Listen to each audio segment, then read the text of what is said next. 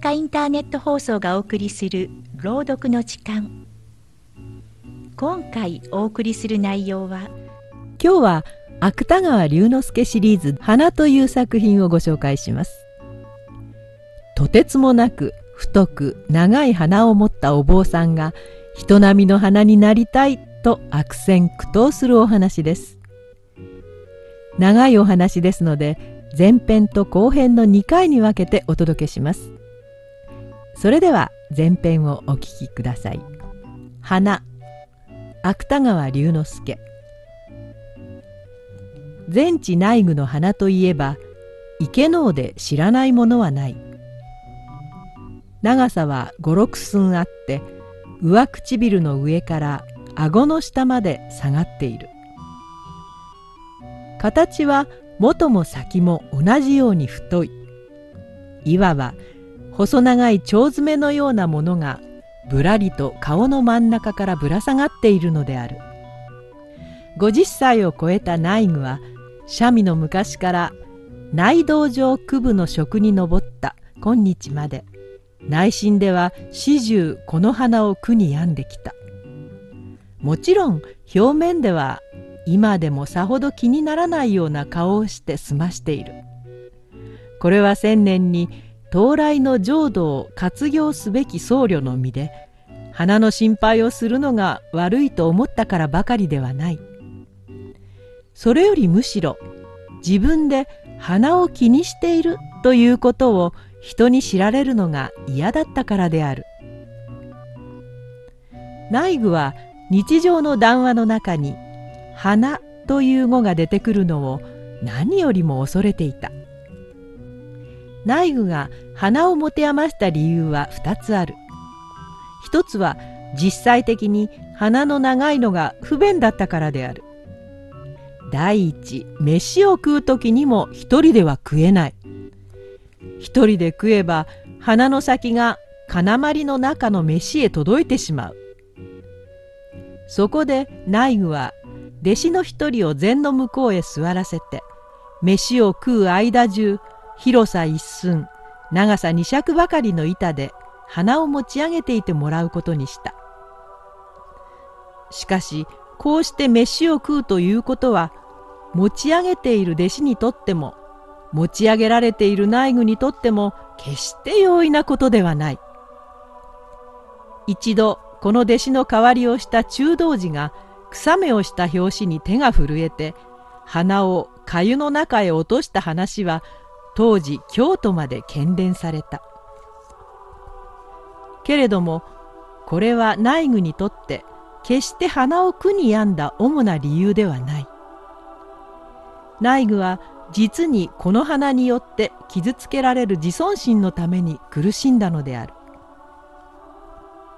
池能の町の者はこういう鼻をしている全知内具のために内具の俗でないことを幸せだと言った。あの鼻では誰も妻になる女があるまいと思ったからである。中にはまた、あの花だから出家したのだろうと批評する者さえあった。しかし内具は自分がそうであるために幾分でもこの花に煩わされることが少なくなったと思っていない内部の自尊心は最大というような結果的な事実に左右されるためにはあまりにデリケートにできていたのである。そこで内具は積極的にも消極的にもこの自尊心の既存を回復しようと試みた。第一に内具の考えたのはこの長い花を実際以上に短く見せる方法である。これは人のいない時に鏡へ向かっていろいろな角度から顔を映しながら熱心に工夫を凝らしてみた。どうかすると顔の位置を変えるだけでは安心ができなくなって頬杖をついたり顎の先へ指をあてがったりして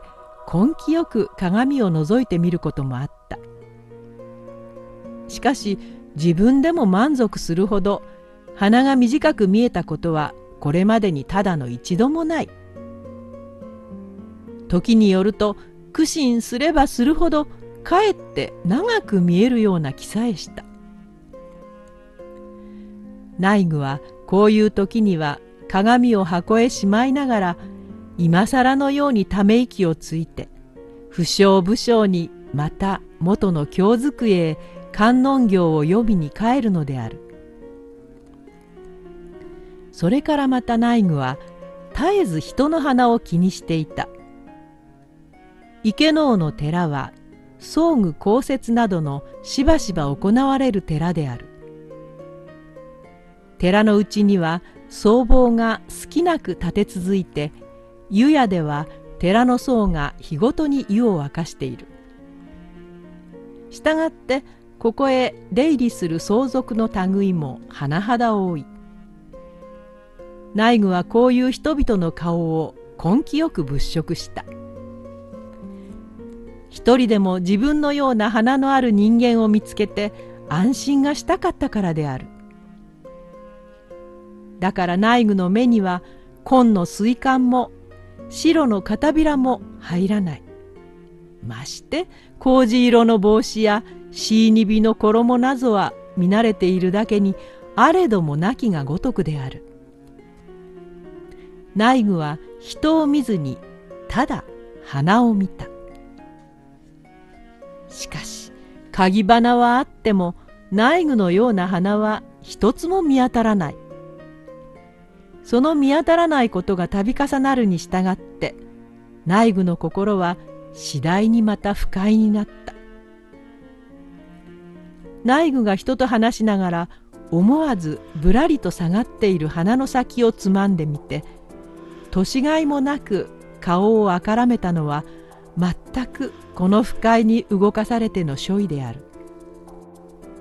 最後に内具は内天下天の中に自分と同じような花のある人物を見いだして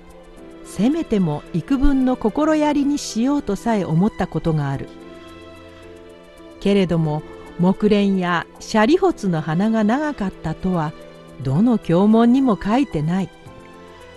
もちろん龍樹や目明も人並みの花を備えた菩薩である。内具は新丹の話のついでに食感の龍玄徳の耳が長かったということを聞いた時にそれが花だったらどのくらい自分は心細くなくなるだろうと思った。内具がこういう消極的な苦心をしながらも一方ではまた積極的に鼻の短くなる方法を試みたことはわざわざここに言うまでもない。内具はこの方面でもほとんどできるだけのことをした。カラスウリを煎じて飲んでみたこともある。ネズミの威張りを鼻へなすってみたこともある。しかし何をどうしても鼻は依然として五六寸の長さをぶらりと唇の上にぶら下げているではないか。ところがある年の秋内具の用を兼ねて京へ登った弟子の僧がしるべの医者から長い鼻を短くする法を教わってきた。その医者というのは元新丹から渡ってきた男で当時は長楽寺の愚僧になっていたのである。内具はいつものように鼻などは気にかけないという風をしてわざとその方もすぐにやってみようとは言わずにいた。そうして一方では気軽な口調で食事の旅ごとに弟子の手数をかけるのが心苦しいというようなことを言った。内心ではもちろん弟子の僧が自分を説き伏せてこの法を試みさせるのを待っていたのである。弟子の僧にも内具のこの策略がわからないはずはない。しかしそれに対する反感よりは内具のそういう策略を取る心持ちの方がより強くこの弟子の僧の同情を動かしたのであろう。弟子の僧は内具の良き通り口を極めてこの法を試みることを勧め出した。そうして内具自身もまたその予期通り結局この熱心な勧告に長寿することになった。花前編をお送りしました。それでは次回の後編もお楽しみに。